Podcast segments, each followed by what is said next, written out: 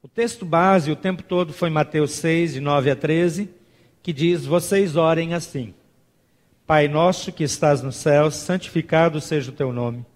Venha o teu reino, seja feita a tua vontade, assim na terra como no céu. Dá-nos hoje o nosso pão de cada dia. Perdoa as nossas dívidas, assim como perdoamos aos nossos devedores. E não nos deixes cair em tentação, mas livra-nos do mal, porque teu é o reino, o poder e a glória para sempre. Na primeira mensagem dessa série, o título foi Aprenda a Orar com Jesus, e nós focamos três coisas principais. Ore com as suas atitudes e também com as suas palavras, porque muitas vezes nós oramos com palavras, mas não oramos com atitudes. A nossa vida não representa, não reflete aquilo que nós falamos em oração. Algumas pessoas até decoraram algumas orações e, enquanto estão fazendo a oração, estão pensando até em outra coisa. Estão orando por santidade, mas estão planejando um encontro com uma pessoa que não é seu cônjuge para abandonar a santidade. A vida nem sempre reflete a oração. Então, ore com suas atitudes e com suas palavras. Em segundo lugar, cuide para não contaminar as suas orações com egoísmo e com ansiedade. O egoísmo nos leva a orar só por aquilo que nós desejamos. E Jesus diz: Seja feita a tua vontade, assim na terra como no céu. O egoísmo nos faz pedir coisas o tempo todo pedir, pedir, pedir, pedir. A ansiedade nos faz repetir as mesmas coisas o tempo todo. Uma pessoa ansiosa só fala daquilo que está causando a ansiedade. E faz isso na oração também. Então, na nossa oração, nós precisamos ter o cuidado para não contaminar a oração com isso. Não estou dizendo que nós não devemos falar das nossas ansiedades. A Bíblia diz que as nossas ansiedades devem ser apresentadas diante de Deus. Tudo aquilo que inquieta o nosso coração. Agora, quando isso domina as nossas orações permanentemente, nós perdemos o foco. E por último, na primeira mensagem, sugerimos que você troque o trivial pelo excelente. Ore mais pelo reino, ore mais por aquilo que tem valor eterno do que por aquilo que é passageiro e transitório. Na segunda mensagem, venha o teu reino, você recebeu outros três conselhos. Em primeiro lugar, ore para que a sua vida manifeste a santidade de Deus.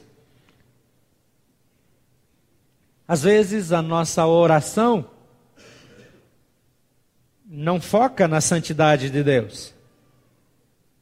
Jesus começa a orar, diz: Pai nosso que estás no céu, santificado seja o teu nome. Nós não podemos santificar a Deus, mas o conhecimento de Deus, sim. A maneira como as pessoas veem Deus, sim. A maneira como as pessoas se referem a Deus, sim. E a maneira como as pessoas se referem a Deus tem a ver com a maneira como as pessoas veem Deus na nossa vida. A gente ouve as maiores bobagens acerca de Deus ou de uma eventual divindade na cabeça das pessoas, porque normalmente a vida dos cristãos não reflete quem Deus é. Então, ore para que a sua vida reflita, manifeste a santidade de Deus. Ore também para que o reino de Deus se manifeste plenamente. Quando nós falamos na primeira mensagem acerca de trocar o trivial por aquilo que tem valor eterno, é disso que estamos falando. Venha o teu reino, Jesus diz. Venha o teu reino. Então, para que o reino de Deus seja efetivamente implantado, para que a grandeza de Deus seja conhecida, a minha oração precisa focar nisso. E por último, na segunda mensagem, ore pela vontade, mais pela vontade de Deus do que por sua própria vontade. Você não está impedido, e a Bíblia recomenda que você busque as coisas em Deus. Então nós vamos pedir coisas que nós desejamos, sim.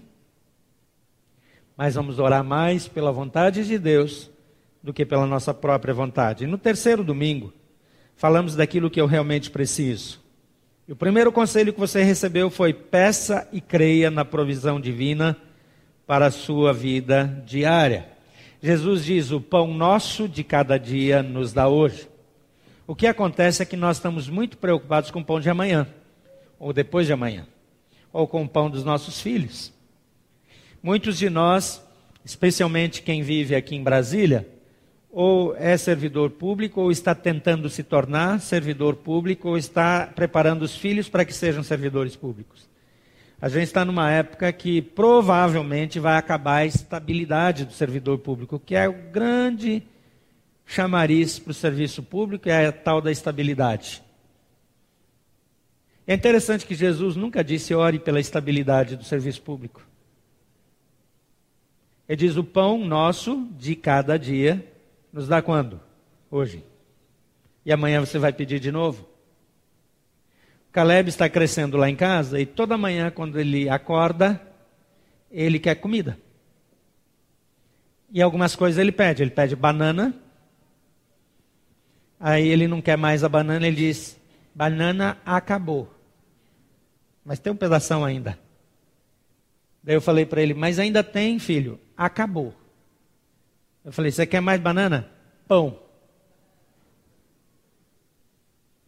Quem disse para ele que tem pão? Ele não solicitou ontem que fosse no supermercado comprar pão, ou que amassasse pão e assasse em casa. Ele quer pão. Ele já pede tapioca. Ele não fala tapioca ainda, mas ele pede tapioca. Quem pede tapioca? Eu sou do sul, eu não como tapioca todo dia. Mas ele não providencia, ele não planeja, ele não guarda. Quando ele não quer mais, ele larga do lado da cadeirinha, ele não precisa mais. Vai para o chão. Ele não pensa em amanhã.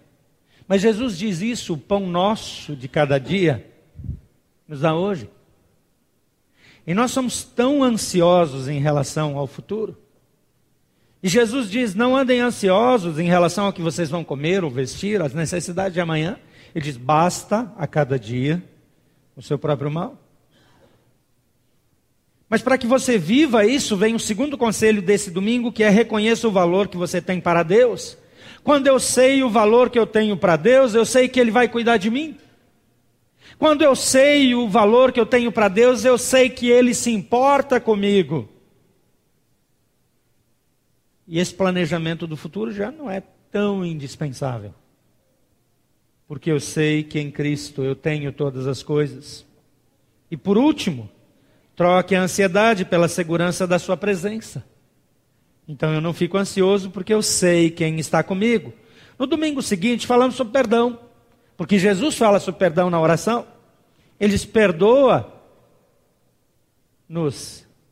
perdoa os nossos pecados, perdoa as nossas ofensas, assim como nós perdoamos aos nossos devedores. Aqui tem um problema porque ele diz assim como.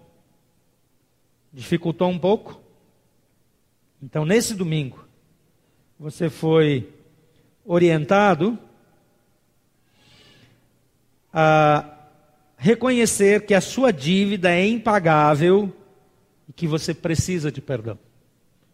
Às vezes nós achamos que os outros que não merecem perdão perto de nós têm uma dívida impagável, mas esquecemos que nós também somos devedores. E que Deus nos perdoa em Cristo Jesus sem merecermos. Em segundo lugar, nesse domingo você aprendeu que deve decidir diariamente perdoar. Por isso, você tem que orar todo dia.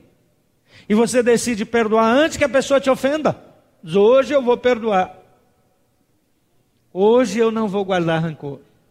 Hoje eu não vou viver sem perdoar. E por último, um alerta naquele domingo foi dado: compreenda e livre-se dos danos de não perdoar. Exatamente porque Jesus diz: porque se não perdoardes as ofensas uns dos outros, também o vosso Pai que está no céu não perdoará os pecados de vocês. Em outras palavras, ele está dizendo: não adianta você pedir perdão se você não perdoa, porque você não vai ser perdoado. É simples assim. Porque o perdão não depende da outra pessoa, depende exclusivamente de você. No domingo seguinte, ainda, fomos alertados acerca das tentações. Jesus diz: não nos deixe cair em tentação. Mas ele não disse não nos deixe sofrer tentações, não nos deixe entrar em tentações. O próprio Jesus vai para o deserto, a Bíblia diz conduzido pelo Espírito Santo, para ser tentado.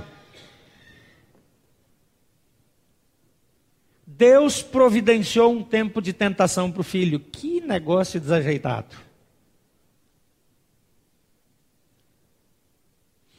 Mas Jesus só teria legitimidade para dizer para mim e para você que nós devemos vencer as tentações se ele mesmo tivesse passado por isso.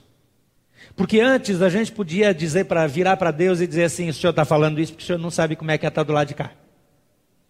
O senhor está falando para a gente ficar firme porque o senhor nunca viveu o que a gente vive. O senhor nunca foi humano como a gente. O senhor nunca sofreu a tentação. Agora não tem mais argumento. Porque Jesus veio para o lado de cá, viveu o que nós vivemos, sofreu todo tipo de tentação. E o próprio Satanás vai para lá para fazer direito. Ele disse: se você quer fazer uma coisa bem feita, faça você mesmo. Então o diabo mesmo foi. E nesse domingo, nós recebemos alguns conselhos também importantes. Admita a realidade e o perigo das tentações. Você será tentado. Segunda coisa, existe risco de cair. Então esteja alerta, vigie.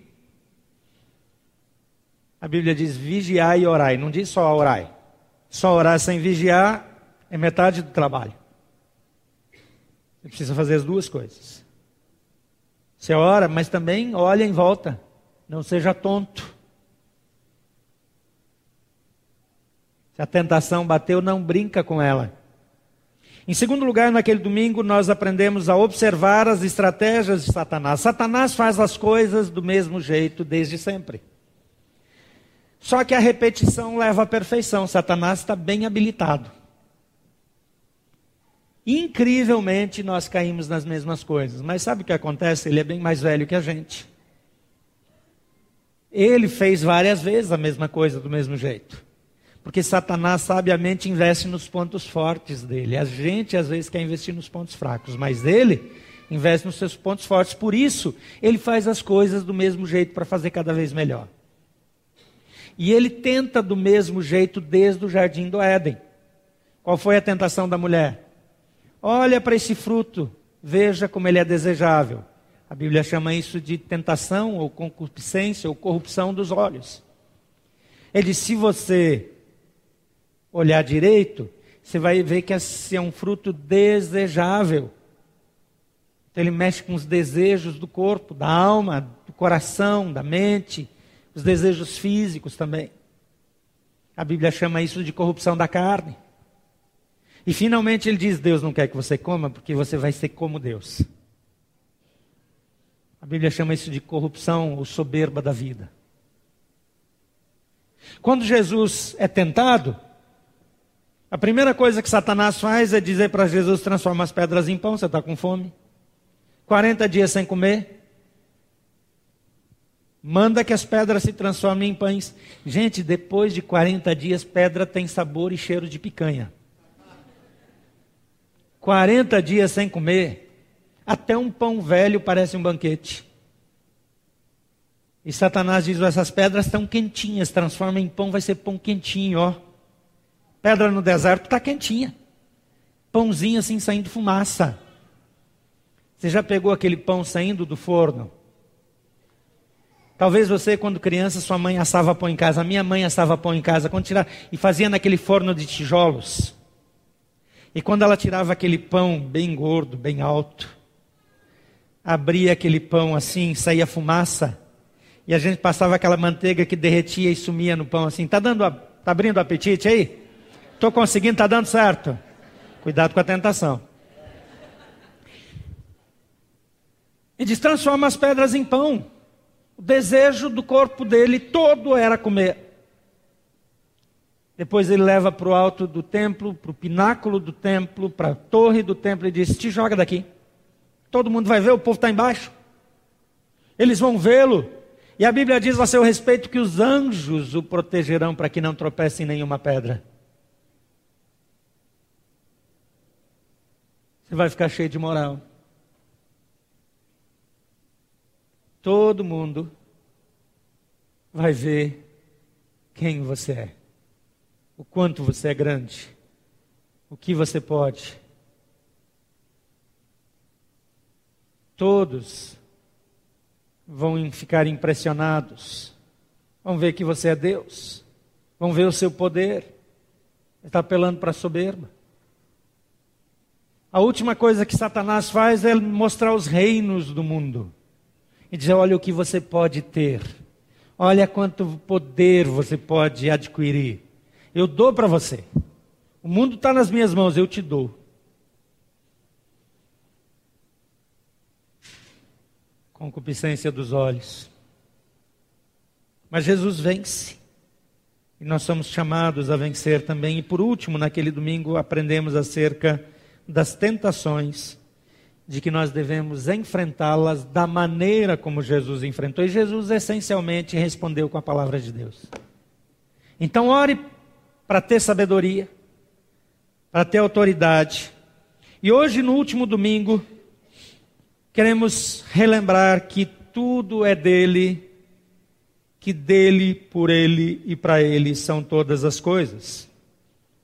O texto é o mesmo que nós já lemos, mas Jesus termina essa oração dizendo: Porque teu é o reino, o poder e a glória para sempre. Amém. Vamos ler isso juntos? porque teu é o reino, o poder e a glória para sempre. Amém. A forma como Jesus encerra essa oração reconhece quem Deus é, a despeito das circunstâncias, da situação em que nós vivemos, das lutas e problemas. Nesse dia, queremos encerrar esse tempo de jejum, de oração, celebrando a ceia mas queremos manter esses hábitos. A sala de oração vai continuar disponível para que nos domingos você tenha um horário de oração antes dessa celebração. Você que vem para a primeira celebração pode ficar depois dela um tempo de oração. Você que só vem para a segunda pode chegar um pouco mais cedo e ter um tempo de oração. Só para estimular você a orar um pouco mais, a gastar mais tempo de oração. A juventude está num programa de aprender a ficar meia hora por dia em oração. Ah, você acha pouco? Talvez seja. Algumas pessoas não conseguem ficar 10 minutos orando, porque perde foco. Eu sempre digo, começa com 15 minutos. A juventude já vai para meia hora. Que bom, mantém meia hora, olha para a palavra, reflete nela, gasta tempo, faz suas anotações pessoais, conversa com Deus a respeito daquilo que você está aprendendo, das suas necessidades diárias, olha para essa oração, aprende esses valores.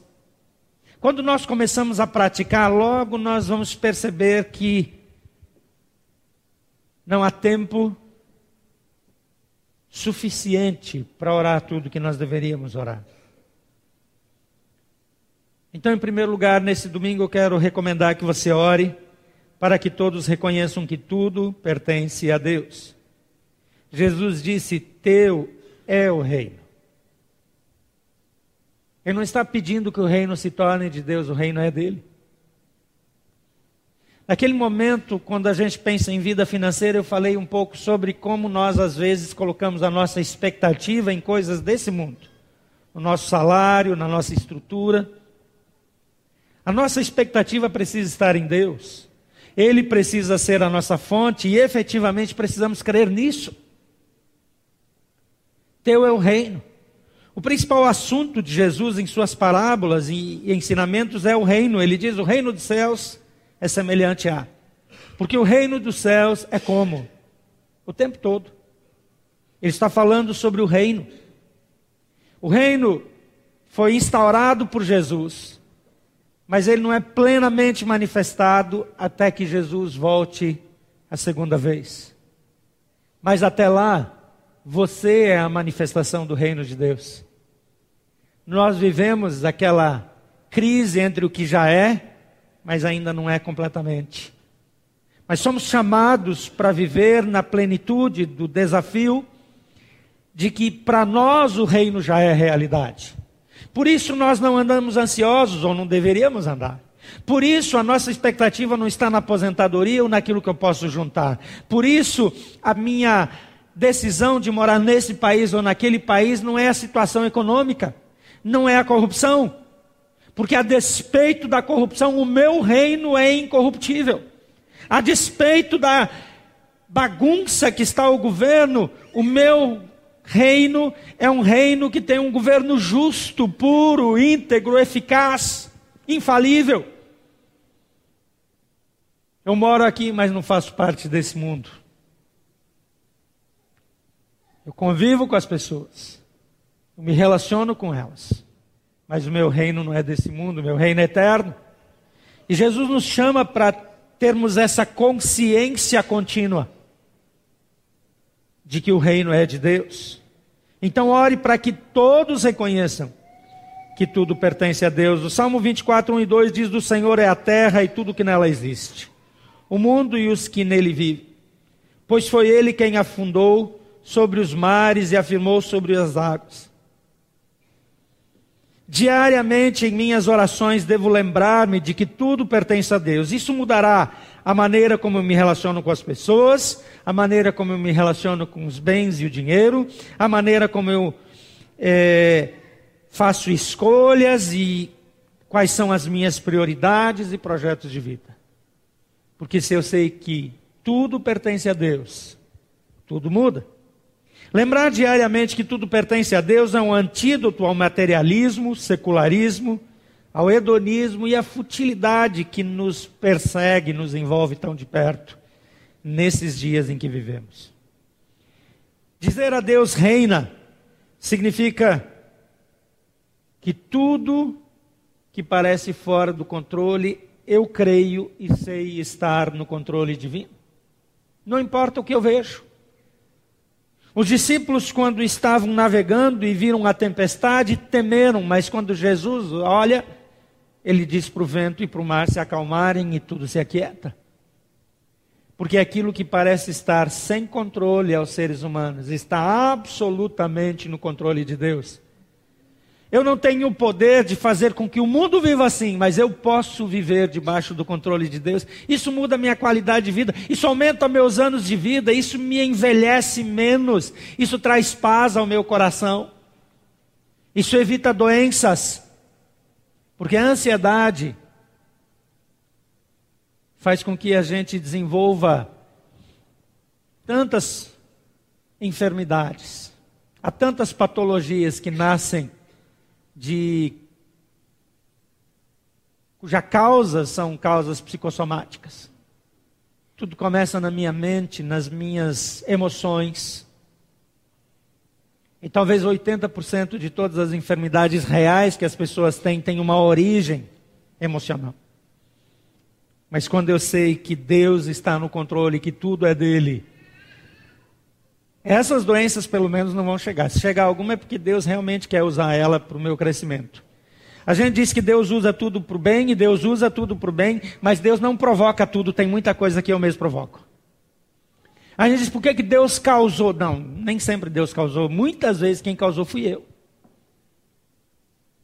Você se meteu em adultério, arrumou confusão, arrumou um filho fora do casamento, está um rolo, está uma guerra, agora você não quer perder o casamento, você não sabe o que faz, e diz, Deus, não foi Deus, foi você.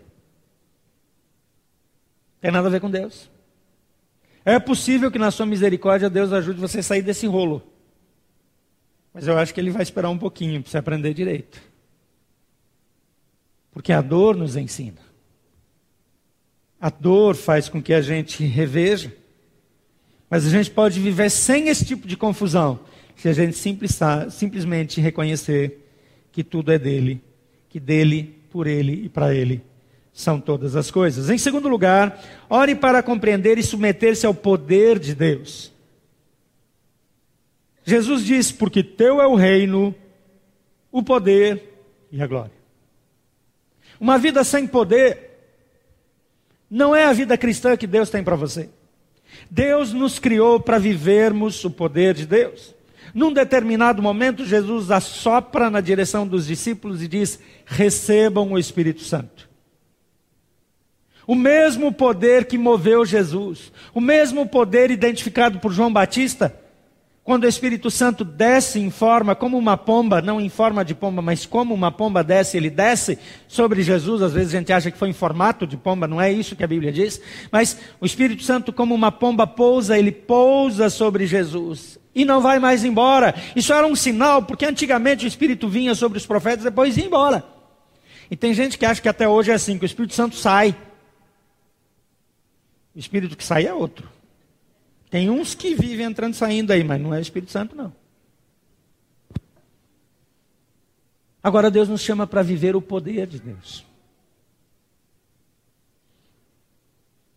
Isso significa que aquilo que Jesus fala para os discípulos, que vocês vão impor as mãos e curar os enfermos, e, e, limpar, purificar os leprosos, e ressuscitar os mortos, etc, etc. E ele fala um bocado de coisa. E até fala que se beber alguma coisa mortífera não lhe fará mal. Não faça isso em casa só para testar, eu não recomendo. Não disse alguém brincar com isso, mas diz que haverá livramento para aqueles que andam com ele.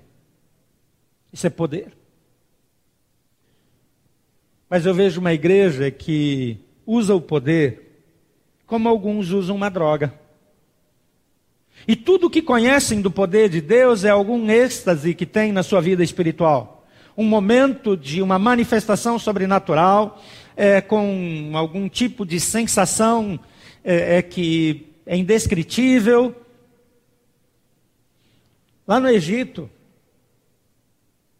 os magos, que atuavam pelo poder dos demônios, fizeram quase tudo o que Moisés fez quando ele chegou.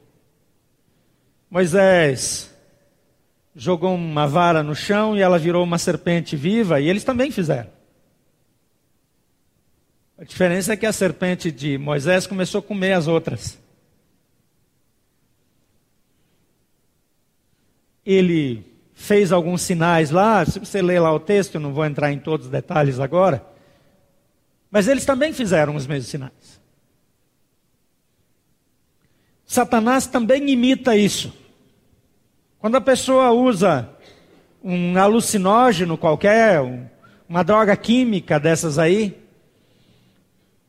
ela também tem visões, ela também tem viagens, ela também tem sensações. A diferença é o efeito colateral. Agora, se a sua experiência com Deus se resume a substituir essas experiências que o mundo pode provocar de outra maneira, a sua experiência pequena.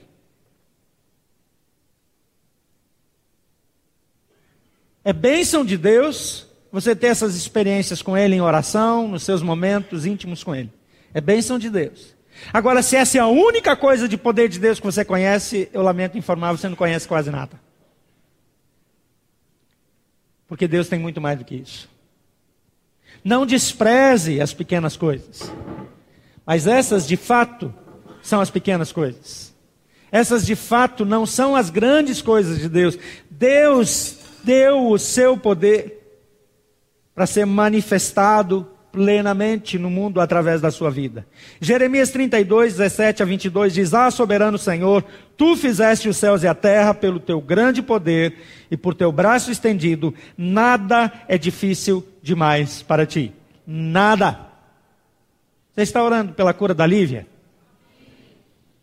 Você sabe que ela está piorando ou não sabe? Está sabendo? Cada semana parece que tem algum sintoma de piora.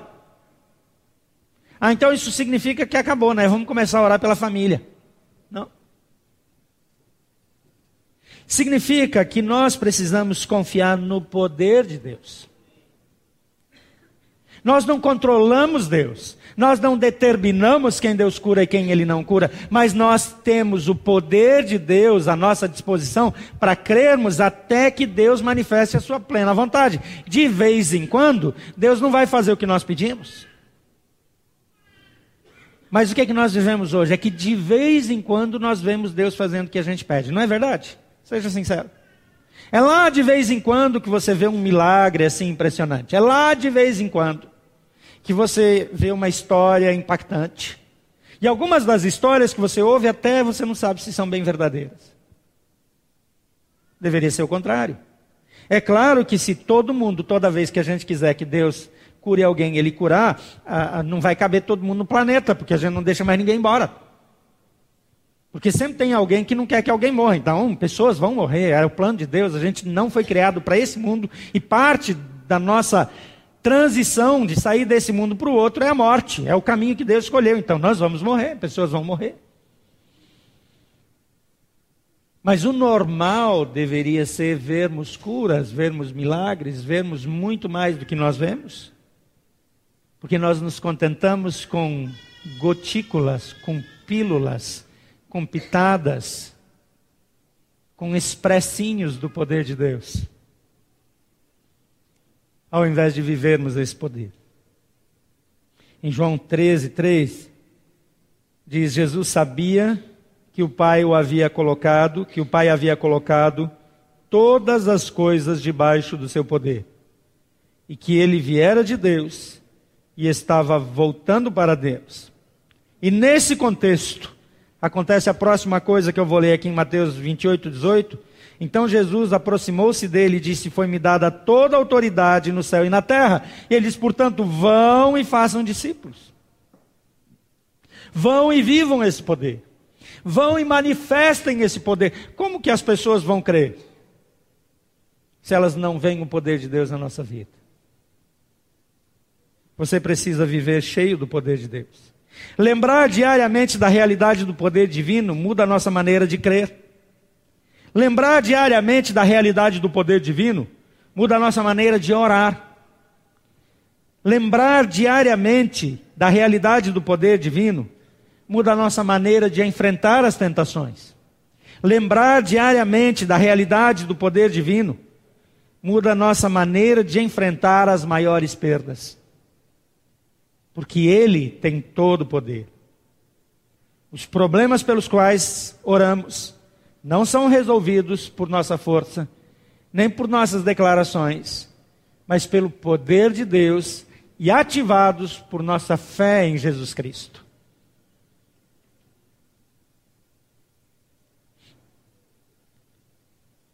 Jesus diz: A minha graça te basta, quando Paulo ora por um problema importante para ele. E ele disse que ele orou por três vezes e ouviu a resposta: A minha graça te basta, porque o meu poder se aperfeiçoa na fraqueza. Então, quando o poder de Deus não faz aquilo que nós queremos, aqui tem um sinal, uma indicação para que a gente entenda, porque nem sempre Deus faz o que nós queremos, nem sempre o poder de Deus faz aquilo que nós queremos. Paulo, acostumado a ter respostas de oração, ora por um problema pessoal que ele chama de espinho na carne, e ele ouve de Jesus a seguinte resposta: Você não vai ter o que pede, porque o meu poder se aperfeiçoa na fraqueza. Quando a nossa vulnerabilidade, quando a nossa dor, quando a nossa crise servirá para aperfeiçoar o poder de Deus na nossa vida.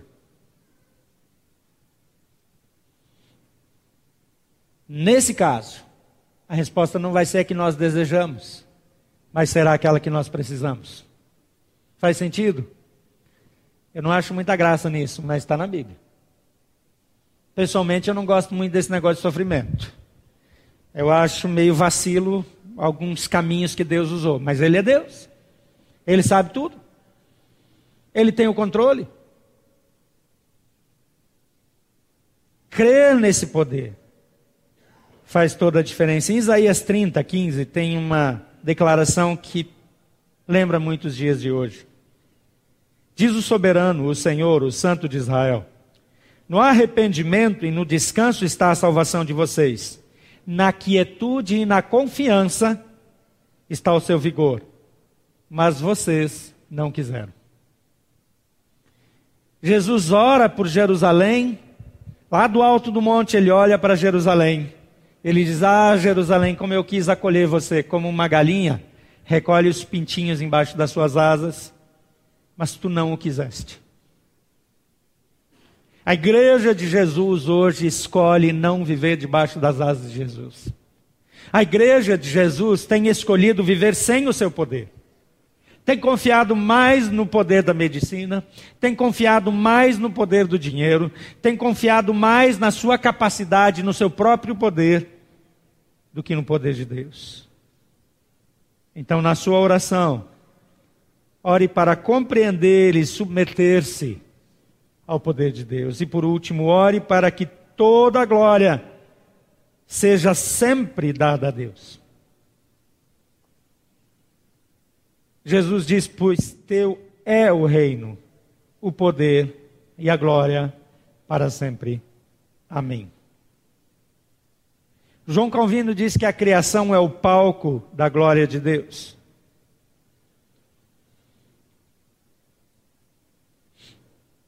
John Piper diz que a glória é a publicação de quem Deus é, seus atributos e qualidades sendo expressados.